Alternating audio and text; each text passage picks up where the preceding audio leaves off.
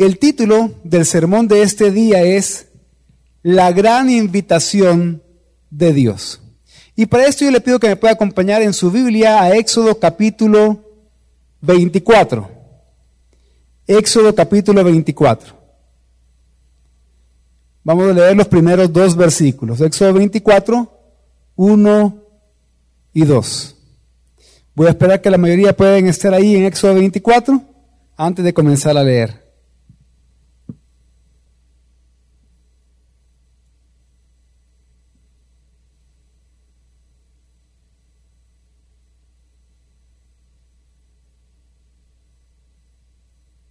Dice Éxodo 24, 1 y 2. Entonces Dios dijo a Moisés, sube hacia el Señor tú y Aarón, Nadab y Abiú, y setenta de los ancianos de Israel y adorarán desde, lejos. Sin embargo, Moisés se acercará solo al Señor. Ellos no se acercarán, ni el pueblo subirá con él. Vamos a orar. Padre bueno, te damos gracias, Señor, porque nos permite estar reunidos un domingo más, congregados un domingo más para adorar tu nombre, Señor para alabarte, Señor. Gracias, Señor, porque podemos estar aquí hoy también adorándote por medio de escuchar tu palabra, Señor. Y te pedimos, Señor, de que la invitación que tú nos haces hoy podamos responderla, Señor. Podamos confirmarla, Señor, de manera que podamos vivir siempre para adorarte en Cristo Jesús. En el nombre de Jesús, amén.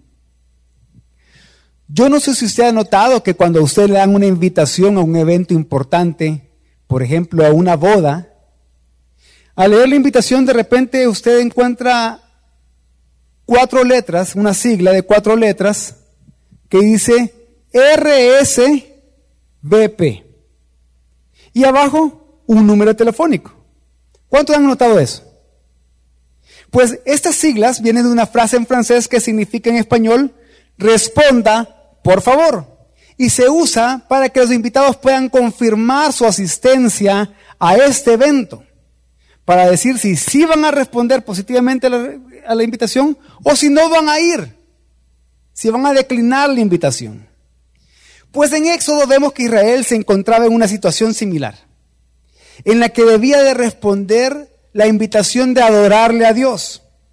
Y es que ese es el propósito por el cual Dios liberó a Israel de la esclavitud en Egipto, para adorarle a él. Por eso el Señor le dijo a Moisés que al presentarse delante del faraón, le tenía que decir las siguientes palabras que están en Éxodo 7:16.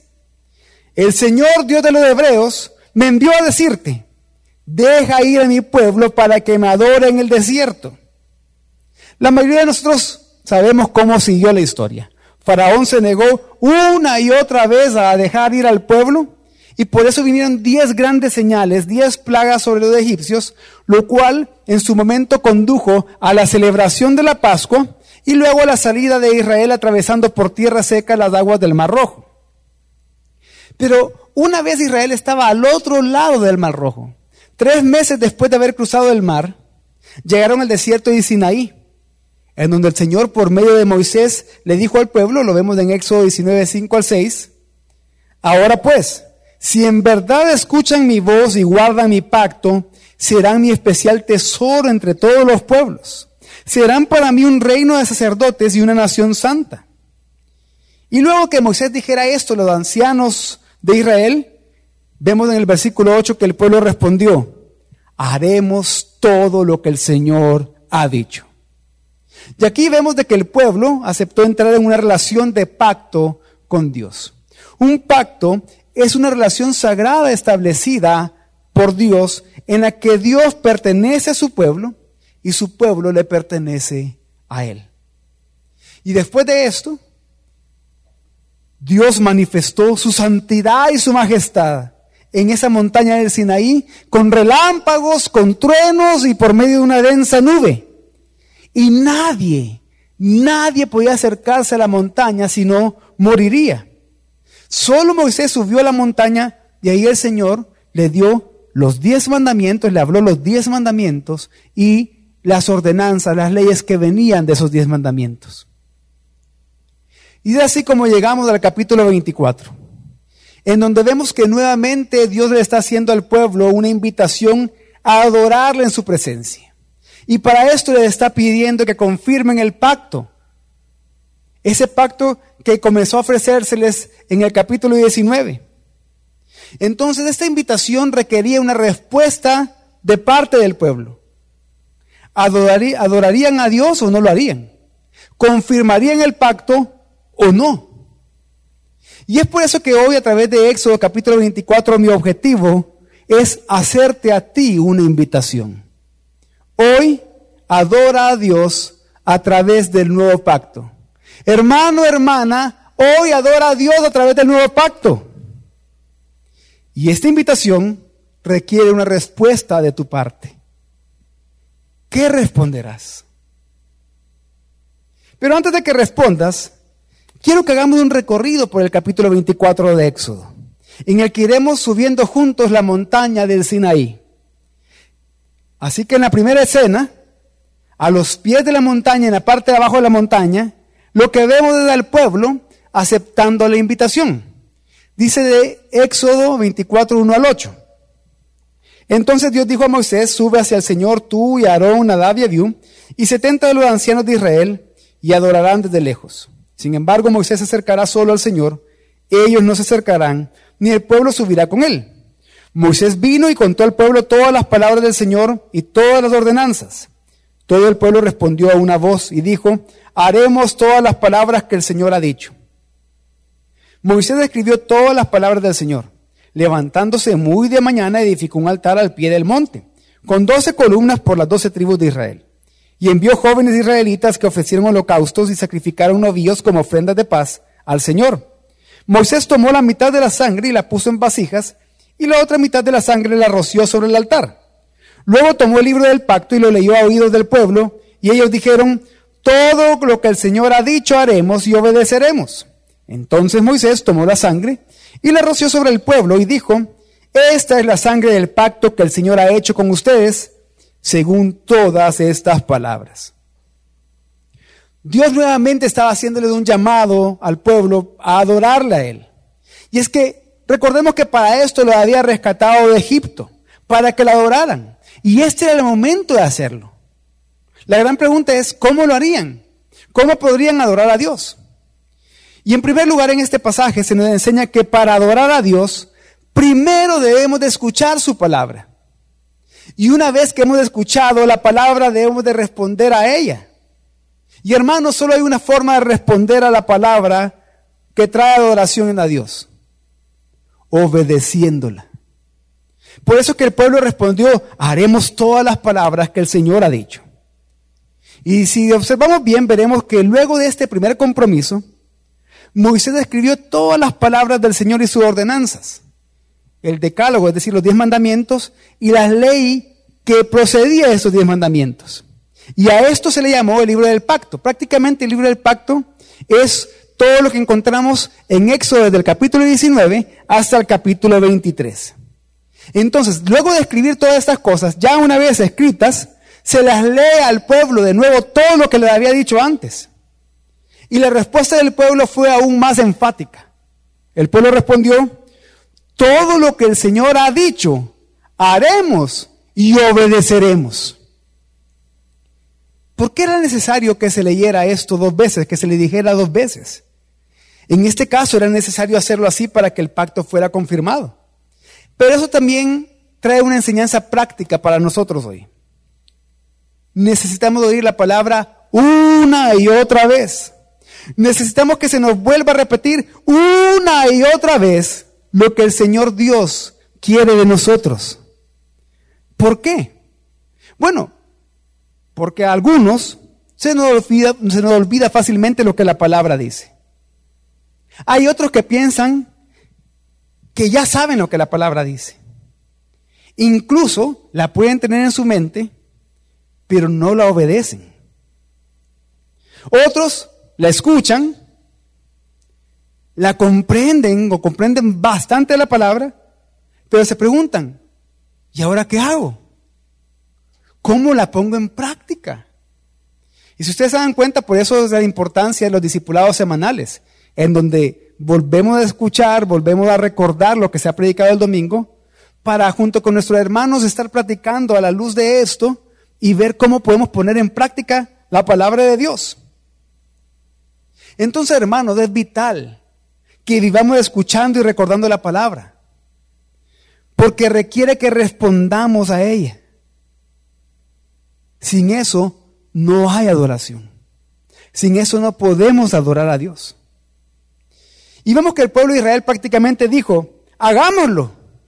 Sí, Señor, vamos a obedecer hasta la última palabra de tu pacto. La pregunta es, ¿qué responderás tú hoy? ¿Cuál será tu actitud ante la palabra? ¿La ignorarás o la escucharás con atención? ¿Cuál es tu actitud cuando la palabra es leída públicamente como hoy se hizo? ¿Cuál es tu actitud al escuchar la palabra predicada? Por ejemplo, ¿cuál es tu actitud en los discipulados donde vuelves a leer prácticamente lo que se ha predicado el domingo? ¿Qué harás después de escuchar la palabra? ¿La vas a desechar o harás un compromiso para obedecerla? Hermano, hermana, escucha la palabra, léela, recuérdala, memorízala, medita en ella y obedécela porque sólo así estarás respondiendo realmente a la invitación que Dios te hace de adorarle. Pero además de esto, en el pasaje vemos que para adorar a Dios es necesario un sacrificio de sangre. Y es que si nos ponemos a pensar, solo podemos comprometernos a obedecer la palabra y así adorar a Dios si nuestros pecados han sido perdonados. Y eso solo se puede hacer por medio de la sangre derramada que puede perdonar nuestros pecados. Y esto fue lo que Moisés hizo. Después de la primera respuesta del pueblo, mandó a que se hiciera un altar. Ese altar representaba a Dios. Y también mandó a que se levantaran doce columnas que representaban a cada una de las doce tribus de Israel. Y para mostrar al pueblo la seriedad que exigía la obediencia de ellos, Dios selló esta relación de pacto con sangre. La sangre era rociada, una parte, la mitad, sobre el altar y la otra mitad fue rociada sobre el pueblo. Y eso lo que hacía es unir al pueblo y a Dios en un vínculo de sangre. Por eso, luego de rociar la sangre sobre el pueblo, Dios dijo en Éxodo 24:8, esta es la sangre del pacto que el Señor ha hecho con ustedes, según todas estas palabras. Y es que vemos que habían dos partes en la relación. Pero algo muy importante que tenemos que recordar siempre es que todo pacto de Dios con la humanidad siempre inicia con Dios. Él lo comenzó e hizo todo para lograrlo. Lo único que debían hacer los israelitas era aceptar y comprometerse a vivir según los términos que Dios y solo Dios había estipulado en el pacto. Y es que este es el pacto que Dios hizo con su pueblo. Por la sangre ellos estaban obligados a guardar la ley de Dios, pero por esa misma sangre sus pecados habían sido perdonados para ellos poder relacionarse y unirse a Dios. Y es que hermanos, la sangre siempre ha sido la base de una relación con Dios. Por eso es que nosotros los hijos de Dios, por la sangre de Jesús, somos justificados, redimidos, reconciliados, perdonados y liberados. Somos salvados por la sangre del nuevo pacto. El escritor de Hebreos estaba pensando en esto. El escritor de Hebreos estaba pensando en Éxodo 24 cuando pasó a describir el pacto que Dios hizo con Israel en Hebreos capítulo 9, 19 y 20, que dice, porque cuando Moisés terminó de promulgar todos los mandamientos a todo el pueblo, conforme a la ley, tomó la sangre de los becerros y de los machos cabríos con agua y lana, escarlata e hisopo, y roció el libro mismo y a todo el pueblo, diciendo, esta es la sangre del pacto que Dios les ordenó a ustedes. Pero ¿por qué se hizo con sangre? Porque ahí mismo en Hebreos 9, eso es lo que ahora en el versículo 22 leemos, porque sin derramamiento de sangre no hay perdón. Esto quiere decir que tú y yo solo podemos aceptar la invitación que Dios hace para que le adoremos por medio del sacrificio de Cristo. Fuera del sacrificio de Cristo no podemos aceptar la invitación a adorar a Dios.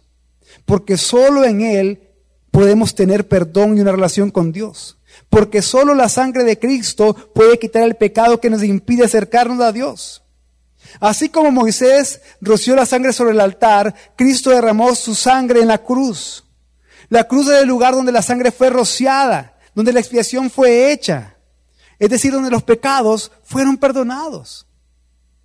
Por lo tanto, la cruz es donde tenemos que ir para encontrar salvación. Por eso sigue diciendo Hebreos, solo que ahora en el capítulo 12, 23 y 24 dice, ustedes se han acercado a Jesús, el mediador de un nuevo pacto y a la sangre rociada. Cuando Moisés roció la sangre sobre el pueblo, él dijo, esta es la sangre del pacto. Pero cuando Jesús vino a ofrecerse en la cruz, él en la última cena dijo en Mateo 26, 28, porque esta es mi sangre del nuevo pacto, que es derramada por muchos para el perdón de los pecados. Esto quiere decir, hermanos, que lo que Jesús ofreció no fue solo la sangre, sino que ofreció su sangre, la sangre de Dios. Y eso fue lo que fue derramado en la cruz, la sangre de Dios. Y sé que esto lo he escuchado muchas veces, pero hermano, nunca es suficiente. Nunca es suficiente escuchar el Evangelio. Debemos de escucharlo una y otra vez. Debemos de recordar esto una y otra vez. Porque sólo así vamos a poder vivirlo realmente. Por eso es que tú cada domingo desde ese púlpito, de formas diferentes, escuchas el Evangelio, escuchas que se te enseña esto, que se te recuerda esto. ¿Por qué? Porque aunque lo creemos, muchas veces se nos olvida en nuestra vida práctica. Y escucharlo una y otra vez es necesario para que nuestro corazón vuelva a estallar de agradecimiento a Dios y con asombro nos acerquemos a Dios con libertad para adorarlo. Necesitamos esto para poder vivir el Evangelio. ¿Y qué es vivir el Evangelio? Es, una vez creyéndolo, yo lo obedezco, lo recuerdo y lo pongo en práctica cada día. Entonces, en la primera escena vimos que Dios llamó a su pueblo a adorarle. Para eso lo rescató. Les dio su palabra. Proveyó un sacrificio y confirmó el pacto con ellos. Si no fuera así, ellos seguirían siendo esclavos en Egipto.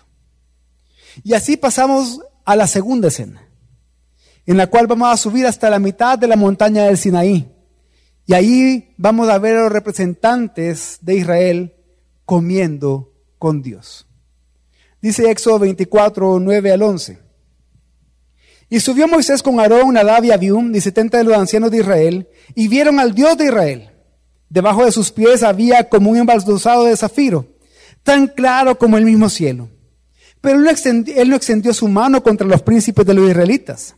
Ellos vieron a Dios y comieron y bebieron. Y aquí, amada iglesia, nos encontramos frente a uno de los pasajes más impactantes del Antiguo Testamento. Solo son tres versículos, pero este es uno de los pasajes realmente asombrosos del Antiguo Testamento. ¿Por qué digo esto? Porque aquí vemos simples y comunes seres humanos que vieron a Dios y no murieron. Y no solo vieron a Dios, sino que comieron con Él. ¿Cómo esto pudo ser posible? Si antes, como vimos en Éxodo 19, si antes de ellos ni siquiera podían acercarse a la montaña de Sinaí por la santidad y la majestad de Dios manifestada en relámpagos, truenos y una densa nube. Si alguien siquiera se acercaba ahí, iba a morir. Y aquí nos dice dos veces que vieron a Dios y que no murieron. ¿Cómo pasó eso? ¿Qué fue lo que cambió? Ah, lo que cambió es que ellos recibieron la gran invitación que el Señor, el Rey, les hizo. Y no solo los invitó, sino que para que de verdad pudieran acercarse sin morir y adorarlo en su presencia y comer con Él, hizo un pacto con ellos por el cual por la sangre derramada perdonó sus pecados. Eso fue lo que cambió. Algo interesante de este pasaje es que si se dan cuenta, ese pasaje no describe a Dios. Solo nos habla de lo que había debajo de los pies del Señor. Un embaldosado de zafiro, tan claro como el mismo cielo.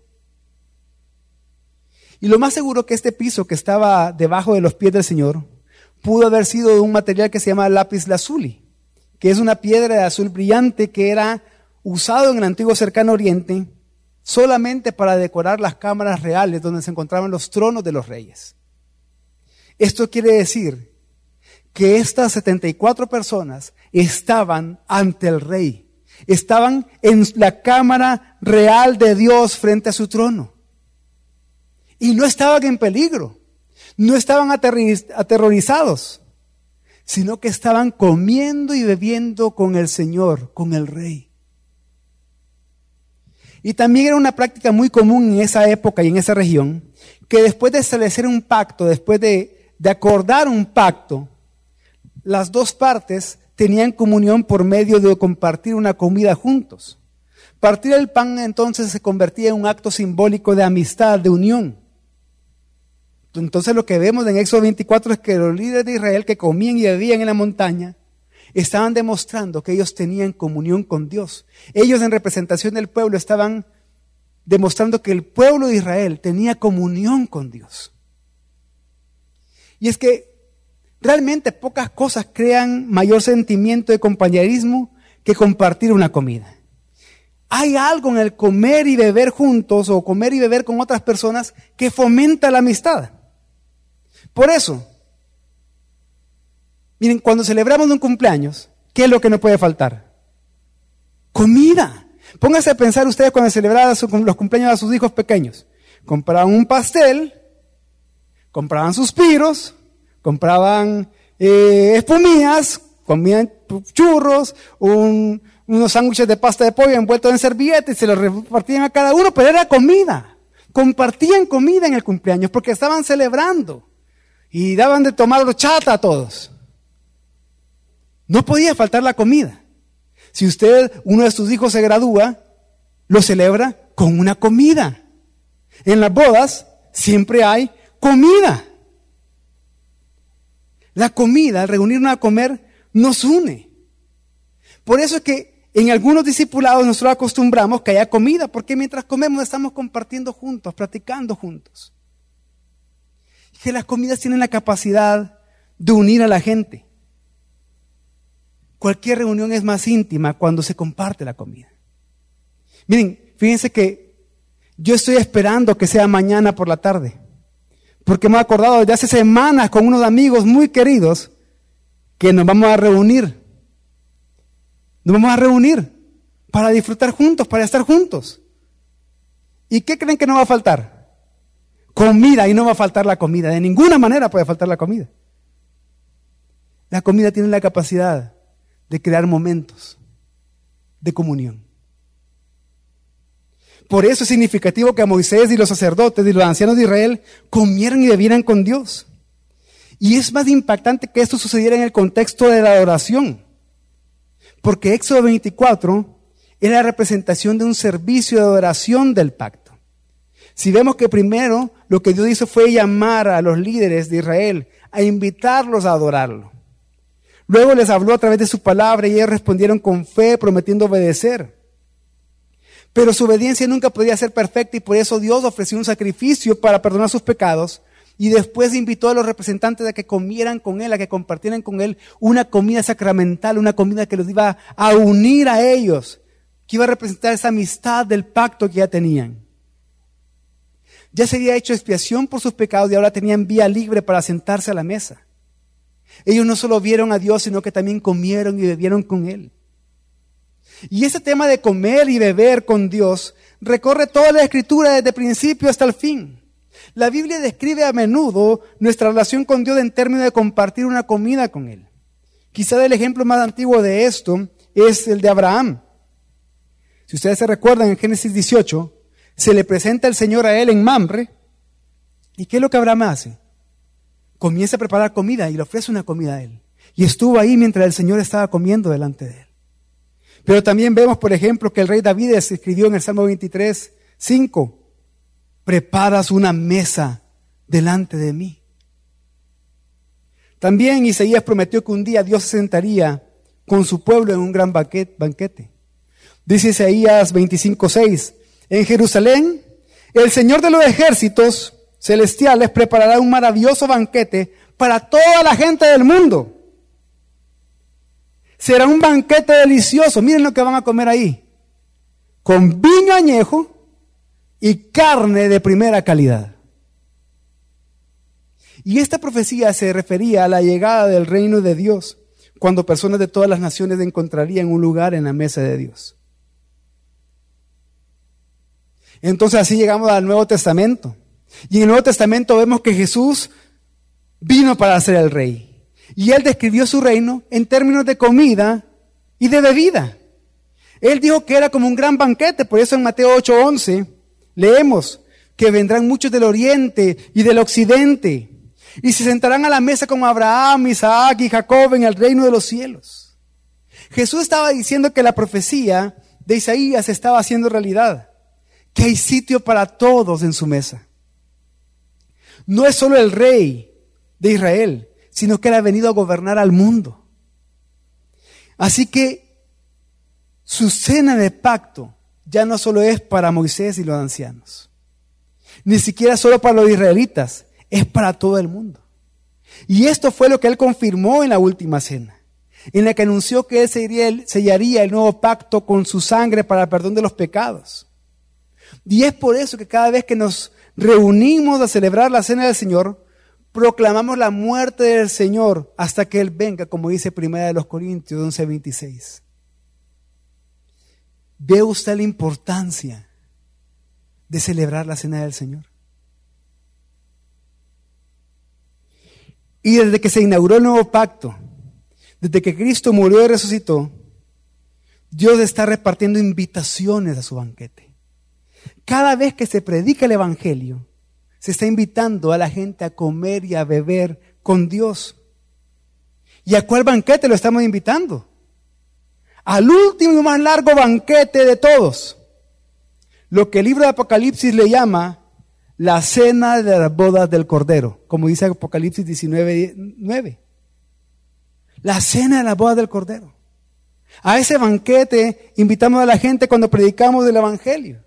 Pero ¿cómo pueden los invitados confirmar la asistencia a este banquete de la cena de las bodas del Cordero? La única manera de responder a la invitación y confirmar la asistencia a ese gran banquete es creer en Jesucristo creer que Él es Dios encarnado, que murió por mis pecados y resucitó para darme vida. Es creer en Jesucristo para salvación. Solo es por la fe. Un día Dios dará la bienvenida a todos los que confíen en Jesús para que se sienten en ese banquete que no tendrá fin. Y es por eso que mientras esperamos nosotros como hijos de Dios, como parte de su pueblo, mientras esperamos el anuncio que nos diga que la cena ya está lista, Dios nos ha dado una comida especial para recordarnos que le pertenecemos por pacto. Esta comida es la cena del Señor, la cual marca nuestra permanencia en el pacto. Comemos nosotros como iglesia local y bebemos en torno a la mesa para mostrar que tenemos comunión con Dios y con esto adoramos a Dios. Pero al mismo tiempo con esto anunciamos al mundo que por la sangre derramada de Jesucristo, por la sangre del nuevo pacto, nosotros ya tenemos un lugar confirmado y asegurado en la cena de las bodas del Cordero. Nuevamente, ve por qué es tan importante participar de la cena del Señor. Ve todo lo que esto representa. Por eso, tú que hoy estás aquí y aún no has creído en Cristo, quiero decirte que Dios te está invitando a comer con Él. ¿Cuál será tu respuesta? Quizás tienes ya semanas de estar escuchando la palabra predicada. Dios quiere tener una relación contigo. Por medio del Evangelio te está ofreciendo tener comunión con Él. ¿Cuál será tu respuesta? Cree en Jesús y hoy comienza a disfrutar de esa comunión con Dios. Y para ti que eres cristiano, reflexiona si no has estado menospreciando la invitación que continuamente Dios te hace a sentarse en su mesa. Reflexiona si no has subestimado el llamado de Dios a adorarle. Reflexiona si no estás olvidando la sangre del nuevo pacto derramado para que puedas tener comunión con Dios. ¿Y cómo puedo estar haciendo eso, pastor? Bueno, para algunos es tan sencillo como mirar la hora en la que entraron aquí. Ay, espérate, agarra suave. ¿Podemos dormir un ratito más? No, no te preocupes, sigamos comiendo tranquilos. Mira, si de todos modos el sermón hasta, hasta el mediodía comienza, hasta las 12 comienza. ¿Para qué quería llegar a las once y media en punto? Y vienen tarde, y se acostumbran a venir tarde.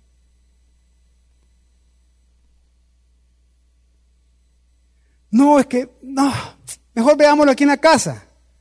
Veámoslo por YouTube. Congreguémonos en la casa. Miren, es una gran mentira. Usted no se puede congregar en la casa. Porque ahí no está su iglesia local. Usted está recibiendo un llamado cada domingo para reunirse junto con los hermanos miembros de su iglesia local a adorar comunitariamente al Señor y recordar comunitariamente todo lo que el Señor ha hecho. No, no hay tal cosa como voy a congregar yo solo en mi casa. Y hay otros que simplemente están acá, si vienen temprano y están acá todos los domingos, pero están de cuerpo presente nada más. Su alma saber por dónde anda volando Ven que todos se levantan, hay que levantarse. Todos se sientan, ay, me tengo que sentar. Si tú has hecho algo parecido a esto, arrepiéntete, hermano. Arrepiéntete, hermana. Recuerda las palabras de Jesús en Apocalipsis 3:20. Yo estoy a la puerta y llamo. Si alguien oye mi voz y abre la puerta, entraré a él y cenaré con él y Él conmigo.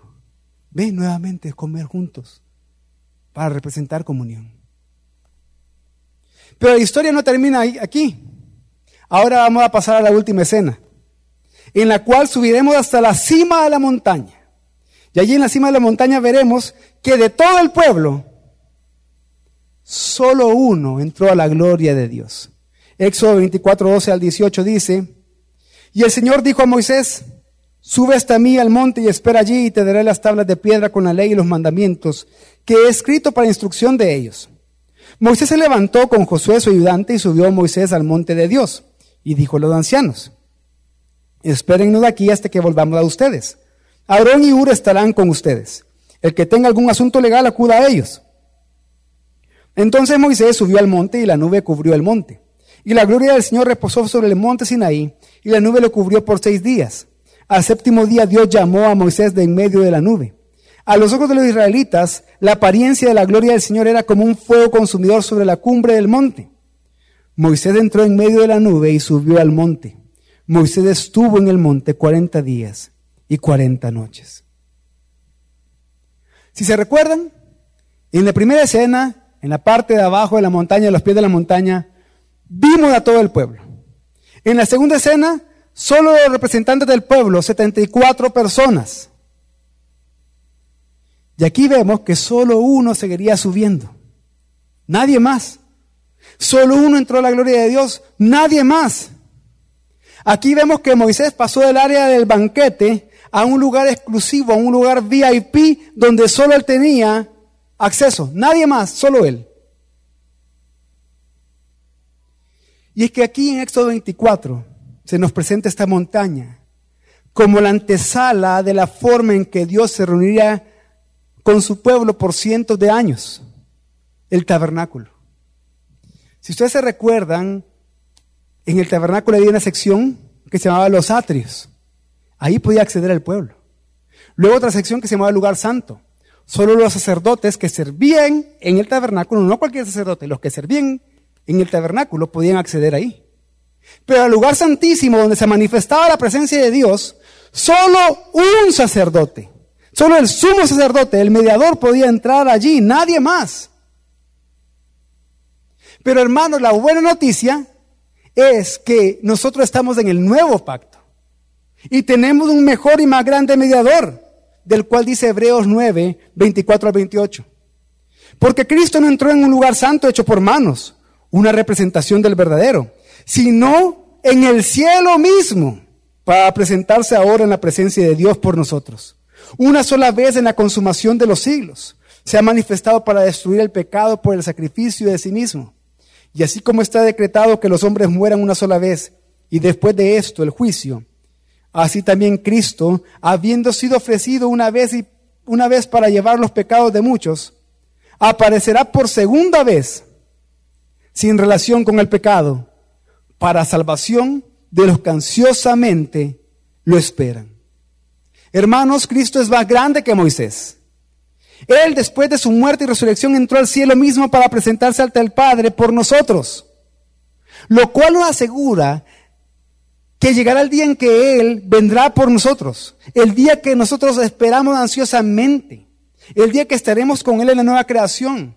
Toda su iglesia ante su presencia, en comunión con Él.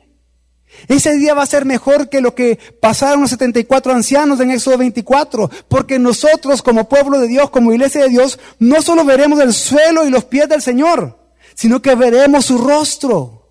Por eso dice Apocalipsis 22, 3 y 4. El trono de Dios y del Cordero estará allí, y sus siervos le servirán. Ellos verán su rostro y su nombre estará en sus frentes. La historia que nos cuenta Éxodo 24 apunta a la historia de nuestra salvación. Como les dije antes, primero, Dios nos llama a adorarle, hablándonos por medio de su palabra, pero estamos separados por medio del pecado.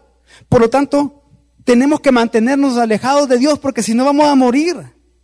Necesitamos que Dios haga algo y Dios hizo algo. Él proporcionó un sacrificio de expiación mediante la sangre de su pacto. Entonces una vez cubiertos nuestros pecados, perdonados nuestros pecados, podemos acercarnos a Dios y tener comunión con Dios. Podemos sentarnos en el banquete y comer con Él. Pero ¿cómo termina la historia? La historia termina con nuestra entrada en la gloria. Ya no solo era una sola persona que iba a entrar, sino que todos nosotros. Es como Jesús, después de su resurrección, se presenta en el cielo ante el Padre por nosotros. Y llegará el día en que nosotros seguiremos a Jesús.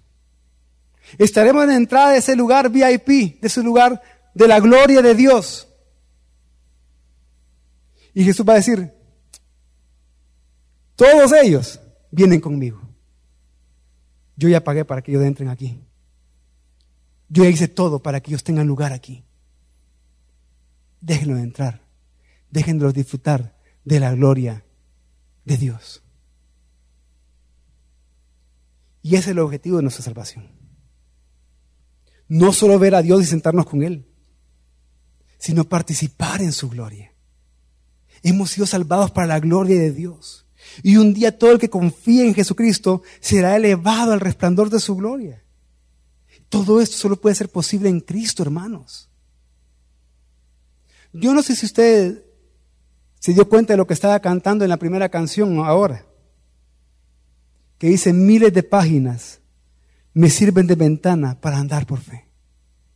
Dentro de esas miles de páginas que nos sirven de ventana para andar por fe, está la historia que vemos hoy en Éxodo 24, la cual nos hace fijar los ojos por encima del sol. Éxodo 24 es una historia que nos hace fijar los ojos por encima del sol que nos hace ver cómo ha sido nuestra salvación y cómo estamos esperando entrar a la gloria por medio de Cristo Jesús. Pero también Éxodo 24 nos presenta una gran invitación de parte de Dios a su pueblo. Como les dije antes, Éxodo 24 nos presenta un culto de adoración. Quizá el primero que se presenta o describe por completo en la Biblia. Tiene casi todos los elementos básicos de un servicio público y comunitario de adoración. Había una llamada a la adoración como la que se nos hizo hoy al iniciar ese servicio antes que comenzáramos a cantar. La lectura de la palabra de Dios como lo hicimos hoy también, que se nos dirigió una lectura de Hebreos 9, 15 al 28. una confesión de fe por medio de la oración y de compartir una comida sacramental como lo vamos a hacer en unos minutos.